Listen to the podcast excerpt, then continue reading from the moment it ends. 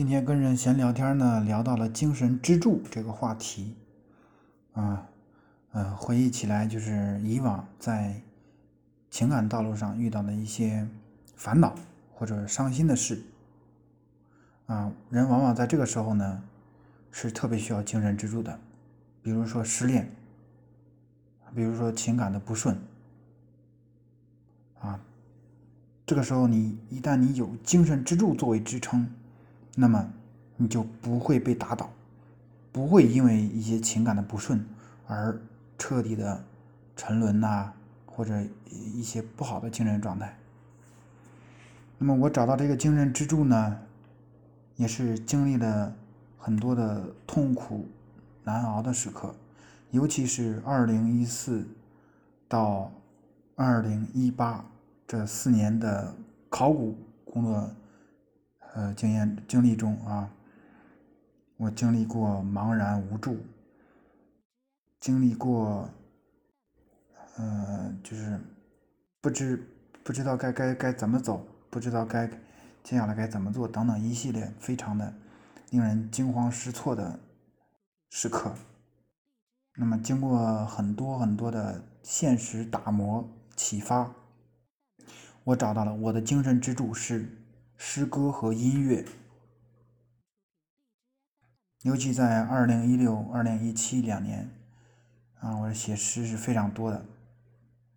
那两年其实就是精神状态上有一些有一些起伏吧，嗯，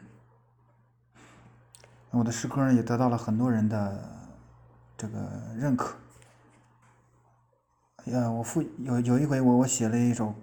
呃，歌颂我父亲的诗啊，父亲看了说说你这篇把我感动的热泪盈眶，然后接下来问了我一个很扫兴的问题：你这个怎么挣钱呀？能挣钱吗？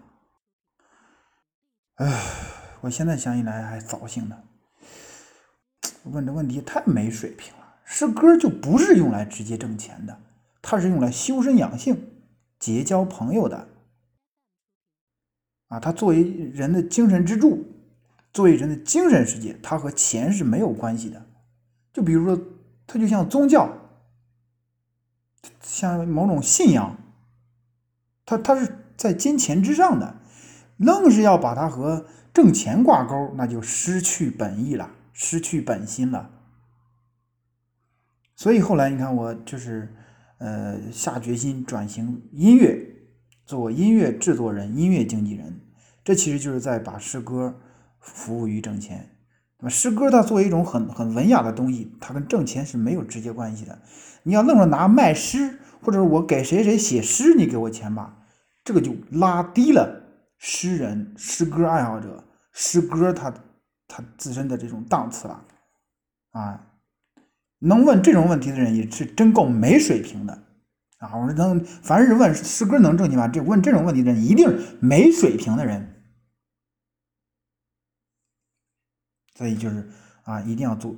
就是我最近我也在酝酿一个计划，叫诗音计划，诗歌的诗，音乐的音，诗音计划，就是要把诗歌爱好者转型为音乐人。啊，这是我的一个构想啊。等过几天，我会把这个计划推向市场。那么就是从啊，从我的考古经历说到这儿，啊，是考古的那段岁月，让我深深的明白了我的精神支柱是诗歌文学。但是我绝对不能拿诗歌文学去挣钱。如果我要挣钱，我会去做音乐、音乐制作、音乐经济，对吧？啊，宣传片、MV 制作等等，这是非常啊又高雅又接地气儿的挣钱的东西。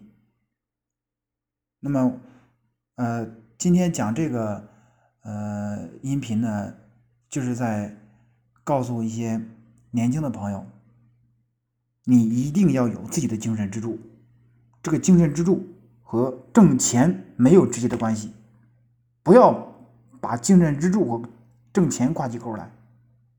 精神支柱就是你精神世界的一片净土。你要挣钱，好，那么你就做点务实的事情，对？不对？好，希望能够对你有所帮助，谢谢。